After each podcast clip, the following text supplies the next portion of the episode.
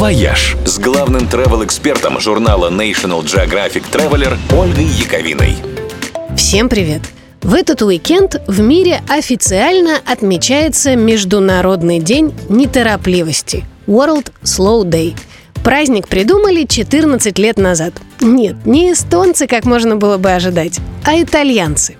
Идея в том, чтобы на один день перестать спешить, замедлиться и с толком, с чувством и всеми остановками насладиться каждым моментом обычной жизни.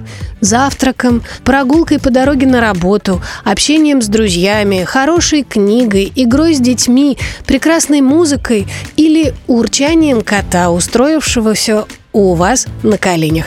В общем, всеми теми приятными мелочами, которые мы перестаем замечать и ценить, когда пытаемся все успеть. Так вот, 26 февраля – это тот самый день, когда никуда успевать не надо.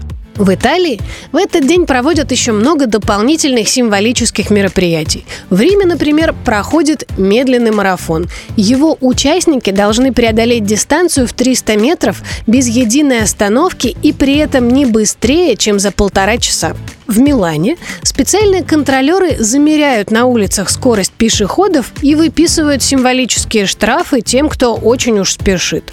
Тревиза и в Палермо прохожим предлагают остановиться и отложить дела на час, пройдя бесплатный урок йоги или тайчи, отправившись на прогулку по цветущему розарию или поучаствовав в конкурсе на лучшее стихотворение хайку. В общем, выпасть из обычной ежедневной гонки и немножечко притормозить. Жаль, что в России таких официальных медленных дней не проводят.